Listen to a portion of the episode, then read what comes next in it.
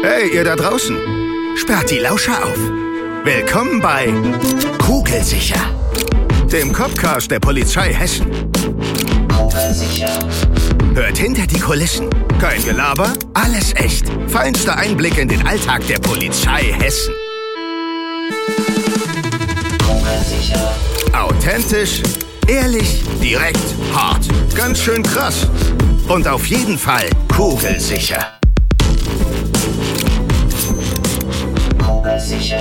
Hallo und herzlich willkommen zur heutigen Bonusfolge von Kugelsicher, eurem Copcast der Polizei Hessen. Ja, heute haben wir ein ganz, ganz spezielles Thema, was äh, zu, auf den ersten Blick gar nichts mit Polizei zu tun hat. Äh, so viel sei verraten, es geht um zwei Kollegen, denen ganze Völker gehören. Hört sich jetzt ein bisschen äh, ja spannend und unheimlich an, aber es ist so. Ich begrüße hier im Studio Thilo und Matthias. Hi. Hi. Grüß dich, hi. Ja, bevor es jetzt um das Eigentliche geht, nämlich, es steht ja auch dabei, die Zuhörerinnen und Zuhörer wissen, was das Thema ist. Es geht um Honig und um einen ganz speziellen Honig, um den Blaulichthonig und warum der so heißt und äh, wo der herkommt, das erzählt ihr beiden mir gleich. Und bevor ihr das tut, stellt euch da einfach mal am besten selbst vor. Matthias. Ja, hi Marc. Ähm, also ich bin der Matthias, ich bin 45 Jahre alt, bin gebürtig ursprünglich aus Wiesbaden. Es hat mich inzwischen aber eher an den Rand des Vogelsbergs verschlagen. Ich bin äh, dienstlich gesehen nach dem Studium 97, was ich da begonnen habe, ähm, dann erstmal zur Bereitschaftspolizei beziehungsweise in Abordnung gegangen und nach dem Streifendienst, den ich zunächst gemacht habe, im, äh, beim 10. Revier in Frankfurt, für einige Jahre bin ich zur Leitstelle nach Frankfurt und von da aus dann gewechselt nach äh, Gießen, nach Mittelhessen, ähm, dort eben auch zur Leitstelle, da in die Notrufzentrale, Einsatzbearbeitung und äh, bin aber aktuell gerade im Bereich E35, nennt sich das bei uns, das ist die Abteilung, da bin ich EFS-Administrator, also fürs Einsatzführungssystem, die geliebten Abkürzungen bei der Polizei. Ja, genau. Ähm, also das Einsatzführungssystem, da eben die Administration und Operativsysteme, heißt also alles rund um die Leitstelle, kann man sagen, ähm, dort die Daten aktuell zu halten und dass die Technik läuft und die Kollegen gut arbeiten können. Bist du echter Spezialist für Notruf, Sachbearbeitung, Leitstellenbearbeitung, die ganzen Systeme da oben? Ja, ich habe es jetzt relativ lange gemacht. Ja, ich bin, schon. wie gesagt, seit 2007 äh, bin ich auf die Leitstelle gegangen und seitdem mehr oder weniger mit ein paar Abordnungen mal auch wieder in den Einzeldienst, aber mehr oder weniger ununterbrochen Leitstelle und Notruf, Sachbearbeitung, genau. Tilo. Ja, hallo Marc. Hi. Hallo Zürcher, mein Name ist Tilo, bin jetzt 39 Jahre und ja, seit mittlerweile acht Jahren bei der Polizei und 2013 im August bin ich fertig geworden mit dem Studium und dann direkt aufs 17. Polizeirevier. Also jetzt äh, auf dem Hinweg habe ich mich mit Matthias drüber unterhalten und ich wusste gar nicht, dass er auf dem 10. ist. Das ist quasi einfach nur ein Weg rüber über den Main und da hatten wir dann, dann auch schon so ein paar gemeinsame, neben den Bienen noch gemeinsame Schnittstellen, die wir noch gar nicht kannten. Ja, nach fünf Jahren Frankfurt, 17. Revier, dann die Um- oder die Versetzung nach äh, Mittelhessen, geschrieben und hat dann auch geklappt, weil ich brauchte ein bisschen einen kürzeren Fahrtweg, weil ich wollte meine gewonnene Freizeit lieber mit Frau und der Familie verbringen. Ja, und jetzt seit mittlerweile drei Jahren auf der Polizeistation Gießen Süd im Streifendienst. Ja, aus Mittelhessen heute beide angereist.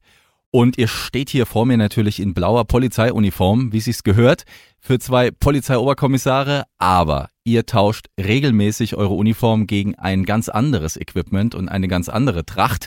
Ihr habt sie auch mitgebracht, sie liegt hier. Ihr beiden seid Imker. Ja, richtig. richtig. Ja, sehr ungewöhnliche Nebentätigkeit für Polizistinnen und Polizisten, obwohl es das bestimmt auch das ein oder andere Mal gibt. Aber hätte man auf den ersten Blick jetzt nicht so in Verbindung gebracht. Ja, wie kam es zur Imkerei? Wo kommt das Interesse her für die Bienenzucht? Also an sich, ähm, ja, die Imkerei hat mich eben privat sehr interessiert und ich habe da angefangen, privat zu imkern und festgestellt, dass ähm, ja auf der Suche nach Standorten, weil man will nicht alle Völker unbedingt bei sich im Garten stehen haben, das sind dann doch sehr viele Bienen, die einfach da unterwegs sind, an, an Blüten und im Gartenteich sitzen. Ähm, sucht man eben Standorte, die gut sind für die Biene. Ähm, und da kam die Idee bei mir auf, dass ich sie doch vielleicht beim Polizeipräsidium unterbringen könnte. Und ähm, da da aber unheimlich viel rechtliches und technisches dranhängt, habe ich diese Idee erstmal verworfen und habe gesagt, das ist, äh, ist mir zu viel Aufwand, das zu machen. Und äh, bin aber dann einige Zeit später von Kollegen darauf aufmerksam gemacht worden, dass es äh, Bienen gibt offensichtlich beim Polizeipräsidium Mittelhessen. Und der dritte im Bunde, der heute jetzt nicht hier mit sein kann, ist äh, der Joachim, der Jojo, der eben auch dann das initiiert hat und genau diesen beschwerlichen Weg erstmal gegangen ist ähm, nämlich äh, jemanden zu finden, der das unterstützt. Das ist bei uns die Behördenleitung, also der Polizeipräsident, der das eben sehr unterstützt und uns da ähm, ja unter die Arme greift, sage ich mal, in, in organisatorischer Form. Das gesamte Projekt ist angesiedelt beim bei der Bereich Presse- und Öffentlichkeitsarbeit. Und wie gesagt, da äh, kam dann der Kontakt zustande, nachdem er schon begonnen hatte mit einem kleinen Volk auf dem Vordach des Polizeipräsidiums dass wir gesagt haben, hier, es gibt da irgendwie noch mehr Interessenten und noch mehr Imker, die das gerne machen würden. Und wir drei haben uns da relativ schnell gefunden, eine Ebene und haben eben dann das Ganze so ein bisschen ins Rollen gebracht. Ich habe ja zu Beginn gesagt, äh, euch gehören Völker, okay, sie gehören vielleicht an dem Polizeipräsidium Gießen, West, äh, Mittelhessen. Nein, sie, sie gehören uns. Sie also gehören wir, uns, wir sind die privaten Imker, genau. genau. Ah, wir ja. haben die da aufgestellt. Ihr habt praktisch den Standort, den genau. ihr da nutzt. Wir nutzen Richtig, den Standort. Genau. Aber jetzt müssen wir kurz mal aufklären für den profanen Hörer, die Hörerin, die jetzt keine Ahnung hat so richtig von Imkerei. Das dürften, ich vermute mal, die meisten sein, so wie ich auch. Was ist dein Volk? Wie stark ist dein Volk? Also wie viele Bienen sind das dann? Von was reden wir hier? Also das ist immer jahreszeitabhängig. Die werden meistens so im März, Anfang April mit maximal drei bis 5.000 äh, Bienen ausgewintert und im Laufe der Zeit wachsen die dann bis zu 50.000 Bienen und auch Drohnen. Ja. Drohnen sind die? Das sind die, das sind die männlichen. Ja. Die, die Kerls. Genau, die Kerls, die unterscheiden sich ganz, ganz erheblich von den Damen. Die sind viel, viel größer. Also äh, jemand, der denkt, oh, das ist ja eine komische Biene. Also die sind wirklich viel größer, haben ganz große Glubschaugen und können nicht stechen. Und die fliegen dann draußen rum und haben letztendlich nur eine Aufgabe, äh, an Begattungsplätzen sich einzufinden und dann die jungen, unbegatteten Königinnen, die dann draußen rumfliegen, zu begatten und dann sterben sie nach der schönsten Sache des Lebens. Tragisch äh, gehört aber dann in dem Fall zur Natur dazu. Gehört dazu, also ja. da ist ja eine Menge Fachwissen dahinter. Ich merke das schon. Tilo, wie kam es bei dir äh, zu diesem Fach? Das ja, das Fachwissen. Also meine Frau, als sie, als sie das gehört hat, dass ich mit der Imkerei anfangen will, hat sie gesagt, ach, da hast du mal wieder ein neues Hobby. Weil ich bin in meiner Auswahl der Hobbys immer sehr sprunghaft, vom Sport über Modellbau zum Rennradfahren, jetzt sind's die Bienen. Ähm, aber ich bin eigentlich über einen Kollegen vom 17. Revier bin ich zu den äh, Bienen gekommen, der ist auch Imker und der hat immer seinen äh, Zusatznachtdienst bei uns gemacht. Und äh, der hat an V8-Motoren geschraubt und ich bin auch motoraffin und dann unter anderem aber auch Bienen. Und dann hat er mich wirklich nächtelang komplett mit den Bienen vollgetextet und ich wusste schon alles über Bienen und hatte noch nie irgendwas mit Bienen in der Hand. Und da habe ich gesagt, das ist aber sehr, sehr interessant. Was aber auch immer dazu gesagt hat, man braucht aber auch Platz dafür. Für das ganze Equipment, für das Material, also man hat dann nicht nur irgendwie hier unsere Imkermontur einfach nur da liegen, man hat dann schon mal so die halbe Garage voll mit irgendwelchen Beuten und Böden und irgendwelchen Kästen, wo alte Waben drin sind. Und zu dem Zeitpunkt, als ich dann noch in Frankfurt war, hatte ich aber nur eine kleine Mietwohnung und auch keinen Kellerraum. Aber dann hatte ich mich ja äh, beruflich umorientiert, auch weil ich in Marburg gebaut habe. Und da hatte ich dann endlich meine Garage und dann konnte es losgehen. Und dann im Spätsommer 19 habe ich angefangen, mich über die Bienen zu informieren, auch beim äh, Lehrbienenstand in Kirchhain. Wollte ich zum Tag der offenen Tür, das ist aber da so ein bisschen ins äh, Wasser gefallen. Der wurde da abgesagt.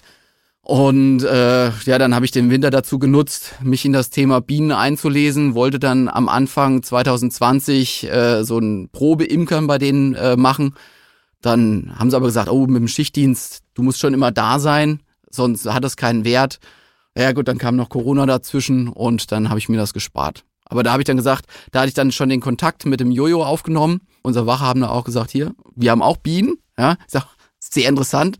Da gehe ich doch mal hoch zum Jojo und äh, fachsimpel mal mit dem. Ja, und so ist das alles entstanden. Und dann habe ich bei dem auch mal die Völker durchgeguckt und dann hat er erzählt, dass der Joachim auch noch Interesse hatte und haben gesagt, dann machen wir doch äh, alles in trockene Tücher, Nägel mit Köpfen und dann haben wir jetzt unsere eigenen Bienenvölker da stehen. Also ich bin total fasziniert. Mein Wissen über Bienen beschränkt sich auf den Biologieunterricht, der ist schon so, weiß nicht, vier, fünf Jahre her. Und, und äh, über ein Buch. Äh, ich, ein Buch, was ich über Bienen gelesen habe, ganz, ganz, ganz toll. Und da ist ein Zitat drin von Einstein. Matthias, das dürfte dir wahrscheinlich geläufig sein. Ja, genau. Gibt es keine Bienen mehr, dann hat der Mensch noch etwa vier Jahre zu leben. Ist Das bezieht, ja, da kann man sich jetzt drüber streiten, ob das genau vier Jahre sind oder was es genau bedeutet, aber es will einfach nur sagen oder zusammenfassen, dass die Bestäubungsleistung der Bienen eklatant wichtig ist und dass wir eben ohne die Bestäubungsleistung der Bienen, bedeutet also die, äh, wir hätten keine Äpfel, wir hätten keine Birnen, wir hätten äh, ganz viele Obstsorten überhaupt nicht oder Pflanzen, die sich einfach nicht, nicht so entwickeln, wie sie sich durch die Bestäubung der Biene oder überhaupt von Insekten entwickeln. Und ähm, das ist eben ein, ein ganz wichtiger zentraler Punkt, weswegen wir das auch so ein bisschen vielleicht mit initiiert haben oder das an Mann bringen wollen. Wenn ich nämlich überlege, im Imkerverein oder jetzt der, der Tilo und ich, wir fachsimpeln mal gern, wir schwätzen miteinander über diese Thematik. Aber es ist doch was anderes, ob man mit jemandem redet, wie jetzt mit dir, Marc, äh, so ein bisschen was näher bringt und da die, ich will jetzt nicht sagen, die Augen öffnet, aber einfach auf bestimmte Thematiken oder Problematiken hinweist. Und ähm, ja, es ist ein schönes Gefühl, der Biene an sich ähm, so ein bisschen eine Plattform zu bieten. Und auch jetzt im Kollegenkreis, das kam nämlich, ähm, ich glaube, eine, eine halbe Stunde, nachdem wir unser Postfach äh, polizeiintern da eingerichtet hatten, äh, ist das schon übergelaufen von E-Mails mit Anfragen, wo bekommt man den Honig her, wie viele Völker habt ihr stehen, wie läuft das alles, wie funktioniert das. Also es war einfach ein, ein schönes Feedback und toll zu sehen, wie sowas dann auch ankommt. Also ohne Bienen viele Obstsorten nicht mehr. Also man muss wissen, die Biene steht volkswirtschaftlich an dritter Stelle. Also in der, in der Produktionskette hinter Rind und Schwein. Also mit der Bestäubungsleistung, die bestäuben 75 Prozent unserer ganzen Nutzpflanzen. Also jetzt nicht nur die Bienen, sondern auch Insekten an sich, aber die Bienen haben da schon einen nicht ganz äh, unerheblichen Anteil. Mein Patenkind hat mal gesagt, das mit dem Honig, das findet sie nicht so gut, weil äh, wir nehmen ja den Bienen den Honig weg. Die brauchen den ja selbst. Das, das stimmt, ja. Was ist da dran? Ja, gemein, gemein ist es schon. Für was braucht denn die Biene den Honig eigentlich? Das ist doch deren Nahrungsquelle auch. Dann. Genau, die Biene, die, die sammelt das im Prinzip alles ein, um für den Winter gewappnet zu sein. Und man muss aber auch sagen, also die Biene äh, von heute, das ist ein domestiziertes Tier. Also die Biene könnte ohne, die aktuelle neumodische Biene könnte ohne den Imker, der sie, ich sag mal, führt, behandelt, pflegt, eigentlich überhaupt gar nicht überleben. In dem Sinne ist es halt schon ein bisschen schade, was der Mensch mit der Biene macht, auch so im Jahr ähm, von, von tausenden von Jahren, was aus der Biene geworden ist.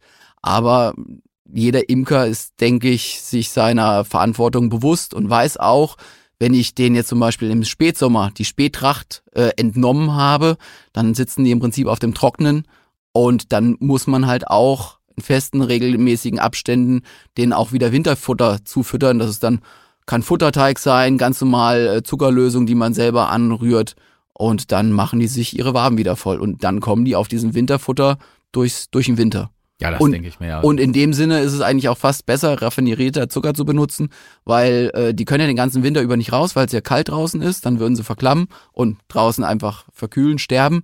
Und äh, Bienen, das wissen die meisten auch nicht, Bienen müssen auch mal auf die Toilette. Und je weiter das Frühjahr ist, desto voller wird die Kotblase und mit dem Spätrachthonig wird die Kotblase halt viel voller als mit dem raffinierten Zucker. Also können sie im Prinzip länger im Stock bleiben, ohne auf Toilette zu müssen. Besser für die Biene. Unglaublich, habe ich noch nie. Also ich, ich sehe äh, förmlich unsere Zuhörerinnen und Zuhörer, wie sie zu Hause sitzen und ach machen. Also das mit der Toilette, das habe ich wirklich so auch noch nie gehört. Ne? Also das ist zum Beispiel auch ein Grund, warum man immer mit dem Gedanken spielen oder es immer im Hinterkopf haben sollte. Bienen im Wohngebiet, gerade so im Frühjahr, wenn so die ersten schönen Tage anbrechen und die Bienen kurz mal einen kleinen Schlenker rausmachen zum Reinigungsflug. Wenn man dann im Neubaugebiet wohnt und ganz viele weiße verputzte Häuser haben, dann haben die dann ganz schnell auch die ganzen Autos kleine gelbe Pünktchen. Das ist alles in Ordnung, bis der Nachbar dann irgendwann mal weiß, wo die gelben Pünktchen herkommen. Ja, und dann hat er gecheckt, ja, und dann merkt er nämlich, deine Biene hat mir die Hauswand vollgekotet. Ja, bitte, da ist der Schrubber, mach bitte mein ganzes Haus sauber. Spätestens dann sagt man, dann stelle ich so woanders hin. Also, der Imker, die Imkerin sorgt dafür natürlich, dass die Bienen nicht verhungern und, sondern im Gegenteil, pflegt sie, ist das Volk, ist ja sein, ihr Kapital, ja. Und das Honigkapital. Und es geht ja bei der Polizei nichts über gute Ausrüstung. Ja, also wir sind ja angewiesen auf gutes Equipment und gute Ausrüstung und so auch ihr als Imker und ihr habt ein bisschen was mitgebracht. Was gehört denn so zur Ausrüstung des Imkers? Ich sehe hier einen großen Hut, ähm, ein, ein, ein Schutzanzug ist das ja, den man da trägt, damit man nicht gestochen wird, ja, denke ich mal. Ja, ja. Und dann sehe ich aber immer so eine Art Nebel, äh, Nebelkanne. Da wird immer so, so Rauch versprüht. Warum macht man das? Ja, das ist ähm, vom Grundsatz her, der, der Schleier, der dient dazu eben, dass die Biene nicht einfach so äh, durchstechen kann auf die Haut, äh, gerade im Sommer, wenn man ähm, an den Bienen arbeitet und eigentlich gerne kurzärmlich wäre, dann man kann das machen, aber man geht halt ein gewisses Risiko ein, dass man gestochen wird. Wie oft seid ihr schon gestochen worden? Ich, äh, ich musste ein bisschen schmunzeln. Ich habe mir die Folgen ja auch angehört und ähm, wir haben im Vorgespräch ja schon drüber gesprochen. Die erste Folge mit dem Diensthund, da sagtest du, jeder Diensthundeführer ist mindestens einmal von einem Hund oder seinem Hund gebissen worden. Ja. Ja. Genauso wie jeder Imker mindestens einmal gestochen wurde. Da musste ich schmunzeln, weil äh, faktisch beim Imkern selbst bin ich noch nie gestochen worden. Also wenn letztendlich der, der richtige Umgang äh, mit dem Volk und ähm, mal so ein bisschen die, die äh, ich sag mal, sich selbst fortbildet und überlegt, wie die, wie der Bien, sagt man, also das gesamte Volk ist der Bien, ähm, wie das funktioniert und agiert, dann wird man nicht zwangsläufig gestochen, wenn man ähm, auf Augenhöhe mit den Bienen interagiert und nicht äh, hier 15 Bienen zerquetscht beim, beim Rausziehen von einer einzigen Wabe, ähm, dann muss das nicht sein. Ich bin auch schon oft gestochen worden, aber das in der Regel beim Rasenmähen oder, oder irgendwie, wo ich, wo ich um die Völker rumgelaufen bin und die mögen halt die Vibration nicht oder den Gestank und dementsprechend ähm, verteidigen sie einfach nur ihr Volk. Und diese Nebelkanne, ist da auch irgendwie ein Teil das, davon, dass sie eben ruhiger sind? Oder? Ja, genau. Das ist ähm, ein Smoker, nennt man den im, in Fachkreisen. Also einfach ein Rauchgerät, wo beispielsweise Eierkarton angezündet wird. Das glimmt dann, das glüht ähm, und raucht entsprechend. Man kann da noch Zusatzstoffe mit reinmachen. Also damit es ein bisschen angenehmer riecht. Genau, im Sinne von, von Tabak. Anderes. Also ja. es gibt spezielle Tabak, in Anführungszeichen Tabakmischungen, also oder ein Stück Pinienrinde, was dann eben darin verglüht und raucht. Und ähm, damit werden die Bienen nicht betäubt, wie es ganz oft gesagt wird. Also man, man sediert die nicht im Sinne von äh, einer, einer Betäubungsspritze, sondern die registrieren den Rauch und den Rauchgeruch, äh, weil die einfach unheimlich sensible Tiere sind, die ganz viel wahrnehmen können in der breiten Band, in der großen Bandbreite. Und ähm, die denken sich, ursprünglich kommt die, die Honigbiene, wie der Tilo vorhin schon gesagt hat, in der Natur, haben sie in hohlen Baumstämmen Stämmen früher mal gelebt. Und die denken, der Wald brennt. Und was macht man, wenn der Wald brennt? Lieber mal weg. Das heißt, die Bienen, die ziehen sich in das Volk zurück, in den Stock zurück, machen sich den Honigmagen voll und das macht sie einfach träge. Also das heißt, die äh, bereiten sich auf eine mögliche Flucht vor aus dem brennenden Stock und wenn man wieder aufhört mit dem äh, Rauchstoß geben, ähm, das reicht im Grunde genommen ein, zwei, drei Stöße aus ähm, mit diesem Smoker, wo man eben Rauch reinsprüht, ähm, dass die denken, okay, jetzt lieber mal zurückziehen und das beruhigt sie dahingehend, sediert sie nicht, macht sie nicht, betäubt sie nicht, aber sie werden eben ruhiger und ziehen sich zurück und man kann mit den, mit den Bienen arbeiten, an den Bienen, mit den Bienen. Also sehr interessant. Ja. Denken also Matthias, wie du gesagt hast, dann muss ich ganz schlecht mit meinen Bienen umgehen, weil ich bin schon, ach, oft gestochen worden. Das ist auch immer ganz tagesformabhängig. Wenn jetzt zum Beispiel eine leichte Gewitterstimmung oder sowas herrscht, dann weiß ich jetzt so im Nachhinein, da hättest du besser nicht zu den Bienen gehen sollen. Das sind auch unheimlich wetterfühlige Tiere. Also bei schönstem Sonnenschein und blauen Himmel, da kann man wirklich in der Badehose da rangehen, die machen einem nix.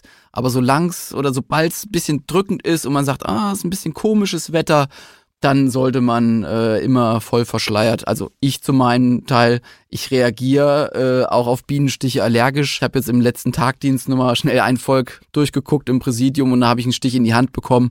Und zwei Stunden später sah meine Hand aus wie 200 Kilo, Meter 50 groß. Also das ist schon ordentlich. Deswegen, also, also, wenn einer mit dem Gedanken spielt, mit der Imkerei anzufangen und irgendwie auf YouTube Videos guckt, wenn da die Leute in kurzer Hose und im T-Shirt an den Völkern sind, ja, das ist vollkommen in Ordnung, das kann man machen, aber keine falsche Scham. So das erste Jahr sollte man sowieso komplett mal mit Vollschutz machen, bis jeder Handgriff wirklich sitzt und man sich das auch zutraut, mit den Bienen gut umzugehen. Also ich zum Beispiel habe das immer an, ich habe auch immer eine extra Hose an, ich mache mir auch immer noch die Socken über die Hose, damit mir nichts ins Hosenbein kriechen kann.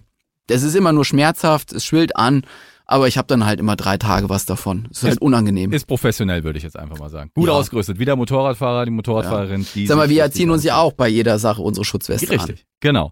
Die Herstellung von Honig, das wird ja geschleudert. Das, ist das ein aufwendiges Verfahren? Mit, wie weit seid ihr da involviert, so genau? Ja, komplett. Komplett. Also wir machen ja alles. vollständig, ja, Alles ja. ja. Ihr macht, ihr gebt das nicht irgendwie Nee. outgesourced irgendwie Nee. an jemanden, der das dann Nein, nein, nein. Also letztendlich, abfüllt? letztendlich ist es bei uns ja so, dass wir äh, privat Imkern oder Imker sind im Dienst, dieses dienstliche Imkern, also mit dem Projekt Blaulichthonig, das ist genauso privat. Also wir machen das nicht in der Dienstzeit, wir, ähm, das ist nicht, nicht für uns Dienst, sondern wir machen einfach nur unser Hobby in der Liegenschaft des Polizeipräsidiums Mittelhessen. Also von daher, ähm, viele sagen dann schon immer, ah ja, jetzt äh, gehst du wieder zu den Bienen und äh, ja, das äh, ist aber alles privates Vergnügen und äh, dementsprechend, also wir machen das, trennen das ganz strikt und äh, dass wir, wie gesagt, da das nicht während der Dienstzeit machen, sondern es ist jetzt nicht wie bei der Hundestaffel oder bei der Reiterstaffel das dritte Tier im Bunde bei der Polizei, die Biene. Das ist an sich, hat das wenig mit der Polizei zu tun, sondern einfach nur diese, diese Verbindung zwischen äh, Imkerei und Polizei, die äh, nutzen wir eben, weil wir beides sind, nämlich Imker und Polizisten. Wobei ich äh, den Schulterschluss mit der Biene als drittes Tier eigentlich auch noch gar nicht so abwegig sehe. Es gab mal eine Studierende in Köln, die hat ihre Bachelor-Thesis über Spürbienen geschrieben. Da gab es auch einen Artikel in der GDP-Zeitung. Und Bienen sind, was äh, das Geruchsvermögen und Aufspüren von Drogen etc. angeht, äh, um ein Vielfaches sensibler. Man schafft diese Bienen innerhalb von einer Viertelstunde durch Konditionieren auf Rauschgift äh, zu konditionieren, dass die sagen können, ja, in Probe A ist was drin, in Probe B nicht. Das sieht man dann anhand der Reaktion, Stachel rausstrecken oder die Zunge, den Rüssel, äh, wohingegen halt ein Diensthundeführer äh, mit seinem Diensthund Monate dafür trainieren muss, dass er äh, dementsprechend anschlägt. Also Leute, ich sehe schon, wir machen einer sehr berühmten Sendung im deutschen Fernsehen mit einem kleinen Nagetier. Große Konkurrenz heute. Es ist wirklich sehr, sehr aufschlu- aufschlussreich. Und äh, jetzt stelle ich mir natürlich sehr einfach mal vor, diesen Honig gibt's bei euch in Mittelhessen immer in der Kantine zum Essen. Leider nicht, es ist ja was Besonderes. Nein, Produktion es, ist zu Du hast es ne? vorhin schon gesagt, richtig. äh, Du hast es vorhin schon gesagt, es ist nicht einfach Honig, sondern Ja. es ist Das Blaulichthonig. ist ein besonderer. Das ist sowas ganz Besonderes dahingehend auch, als dass wir den Weg beschritten haben, zusammen mit unserem Polizeipräsidenten gesagt haben, wir machen jetzt nicht nur einfach Honig, wir machen nicht nur einfach hier die Imkerei und bieten da eben diese Plattform beziehungsweise äh, als als Zugang zu den Kollegen, ähm, um da zu kommunizieren darüber, über diese Thematik, sondern wir haben gesagt, wenn wir das jetzt machen, dann machen wir es auch richtig und haben sogar eine Marke angemeldet. Also das heißt, wir haben jetzt seit ein paar Tagen die Urkunde vom deutschen ähm, Patent- und Markenamt in München ähm, erhalten, dass diese Marke für uns eingetragen ist. Also Blaulicht ähm, Honig ist ein für uns geschützter Markenname, den wir so entsprechend an den Start bringen. Und ähm, bei der Gelegenheit, ich habe es vorhin schon ganz kurz angesprochen im, im Vorgespräch, eine kleine Überraschung. Ich war, äh, also nicht, dass jetzt die, die Lara und der Sven, heißen sie glaube ich von K65 in Frankfurt, hellhörig werden. Wir bekommen keine Gegenleistung, aber ich, darf dir jetzt grad mal, Korruptionsdelikte. G- genau, Korruptionsdelikte. Ich darf das Warum ganz kurz mal rüberreichen. Ein Glas Honig. Ich werd verrückt. Ah. Das ist von der Erstausstattung quasi ein Glas Honig für Genial. dich und dein Team. Ähm, könnt ihr, wenn ihr hier mal frühstückt oder sich die Gelegenheit ergibt, ansonsten könnt ihr es auch einfach ins Regal stellen als Nein, Anschauungsobjekt. gegessen. Ähm, Toll. wie gesagt, für dich ein kleines Präsent. Also das ist ganz, ganz lieb. Vielen, vielen Dank. Ich fühle mich sehr geehrt und ich freue mich ganz doll drauf. Ich liebe Honig und das sieht ganz toll aus, das Etikett hier mit dieser gelben Biene. Ich bin sicher, dass wir da in Instagram parallel was am Start haben. Ein schönes Bild. Und ähm, ja, jetzt würde ich eigentlich gerne wissen, wie der Honig schmeckt, aber ich frag's gar nicht. Ich lasse mich überraschen und äh, ich weiß auf jeden Fall, dass ich ihn mir schmecken lassen werde. Ich habe abschließend eine Frage, die ist sehr speziell und ich hoffe, ihr könnt sie mir beantworten, weil sie hat vielleicht große Tragweite. Boah, jetzt habe ich aber Spannung aufgebaut. Was kann die hessische Polizei, überhaupt die Polizei von Bienen lernen? Das ist eine gute, das ist eine gute Frage. Einiges. Ein, einiges. Ja. Ähm, ähm, ja, ich denke unter anderem, dass der, der Bienen, wie man sagt, also das gesamte Bienenvolk mit äh, den, den Arbeiterinnen, mit der Königin, mit den Drohnen ähm, zusammenarbeitet, mit dem Ziel, sich weiterzuentwickeln, besser zu werden. Ähm, die Arbeiterinnen in ihrem Leben äh, von etwa sechs Wochen jetzt im Sommer verschiedene Stadien durchlaufen, sich spezialisieren, obwohl Bienen grundsätzlich Generalisten sind. Also die können sich auf die Rapsblüte genauso gut einstellen wie auf eine Kirschblüte und äh, entsprechend da ihr Nektar gewinnen. Ähm, das ist bei der Polizei, denke ich, relativ ähnlich. Es gibt viele Spezialbereiche, es gibt ein unheimlich breites Spektrum, gerade jetzt im Zusammenhang mit dem Blaulichthonig und der Entwicklung von dem Etikett angefangen, äh, habe ich die Erfahrung machen dürfen innerhalb dieses Projekts, dass die äh, Bandbreite so groß ist bei der hessischen Polizei, dass wir selbst Kameraleute und Mediendesigner ähm, in, in Vertrag haben quasi, also bei der hessischen Polizei arbeiten, was ich irre finde. Und ähm, ich denke, das ist bei der Polizei eben genauso wie beim, beim Bienenstaat, dass einfach ähm, man sich spezialisiert, man sich auf äußere ähm, neue Einflüsse einstellt, man voneinander lernt, keiner das Spezialwissen in Anführungszeichen äh, für sich behält, sondern eben weitergibt an die anderen. Sei es jetzt, wo liegt die beste Futterquelle, das wird bei den Bienen genauso weitergegeben, wie es bei der Polizei sein sollte oder vielleicht auch größtenteils oder oftmals ist dass man eben sein Wissen weitergibt und andere ranführt. Schwarmintelligenz auch nutzen. Ja, ganz genau. Sehr schön. Also, vielen, vielen Dank für das Glas. Und wenn jetzt natürlich noch unsere Zuhörerinnen und Zuhörer das hören und vielleicht auch bei Instagram sehen, fragen die sich, wo bekomme ich ein Glas Honig her? Den Blaulichthonig. Gibt es eine Möglichkeit, dass, ja. äh, dass man diesen Honig bekommt? Ja, der Blaulichthonig, der ist, weil Schirmherr ist ja das äh, Polizeipräsidium Mittelhessen die haben ja auch die Markenrechte und die haben dann gesagt, wir möchten das äh, als besonderes Goodie, zum Beispiel für Sportlerehrungen, auch für Neuzugänge. Und da haben sie sich das Vorkaufsrecht gesichert, also die werden immer zuerst bedient. Und äh, dieses Jahr war das Bienenjahr sehr, sehr schlecht. Also wir haben in dem Sinn, also das Honigjahr in sich, den Bienen ging's gut. Ähm, und äh, da haben wir nur 148 Gläserchen äh, im Prinzip gemacht mit 250 Gramm pro Glas und die sind äh, zum Großteil eigentlich ausschließlich an Neuzugänge, an Jubilare etc. ist das äh, verteilt worden.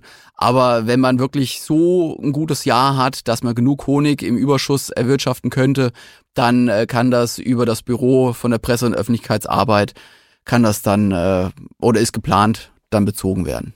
Dann wisst ihr auch das Bescheid und ich glaube, äh, man wird euch die Bude einrennen. Meine Spekulation. Das, das wäre schön. Ja. Ja, lieber Thilo, äh, Matthias, ich könnte noch Stunden mit euch über Bienen reden. Ihr solltet euch mal überlegen, ob ihr nicht in, in Schulen geht und so eine Art Aufklärungsprogramm über Bienen macht. Der Polizei hört man ja dann doch auch mal vielleicht zu, auch der ein oder andere Schüler, Schülerin besser als der Lehrerin oder dem Lehrer. Wäre vielleicht eine Maßnahme. Denkt mal drüber nach. Das stimmt. Ja. Ich also, bedanke, ja? Ja, also ich habe auch schon mit, äh, mit zwei Kollegen Söhnen, habe ich schon mal eine, eine Führung bei uns gemacht. Also meine kleine sechsjährige Tochter, die äh, ist auch ganz Feuer und Flamme mit der Imkerei, die hat auch einen eigenen Anzug. Und da habe ich die dann kurzerhand einfach da reingesteckt, einmal halt vorher besprochen und dann habe ich dann mit dem jungen Mann äh, ein Volk durchgeguckt. Und der war im Prinzip wie ein trockener Schwamm, der hat alles aufgesogen und am Ende wusste der ganz genau, was eine Schwarmzelle ist. Und da ist die Königin und das sind die Drohnen. Und guck mal, da haben sie Futter eingetragen. Also es war sehr, sehr beeindruckend. Ja, lieber Thilo, lieber Matthias, also vielen, vielen herzlichen Dank für diese sehr informative Folge heute. Es war wirklich sehr, sehr spannend und äh, ja, so viel über Bienen habe ich in meinem ganzen Leben noch nie gelernt. Ich hoffe, euch hat es auch Spaß gemacht. Ja, ja absolut. Gut. War richtig toll. Hat Spaß gemacht. Mal was anderes als am Bienenstock, am Mikrofon zu stehen und man wird auch nicht so gestochen. Außer meine richtig. Fragen waren vielleicht, äh, nein, die Bohrend. Ja, genau, bohrend. nein. So, ich hoffe, euch hat's auch Spaß gemacht. Und äh, wenn ja und ihr habt jetzt Interesse bekommen, vielleicht auch am Imkern, das kann sein, aber am Polizeiberuf, weil ihr sagt, boah, also der Beruf ist schon vielseitig und dann kann man da auch vielleicht noch Nebentätigkeiten in dieser Form äh, ausüben und sein Interesse auch so ein bisschen verbinden mit dem Blaulichtberuf, ja, dann würde ich euch vorschlagen, macht euch schlau auf unserer Karriereseite karriere.polizei.hessen.de und natürlich bei euren Einstellungsberaterinnen und Einstellungsberatern vor Ort in eurem Polizeipräsidium ganz in der Nähe. Das war Kugelsicher. Ich freue mich aufs nächste Mal. Macht's gut. Bis dahin. Tschüss. Kugelsicher.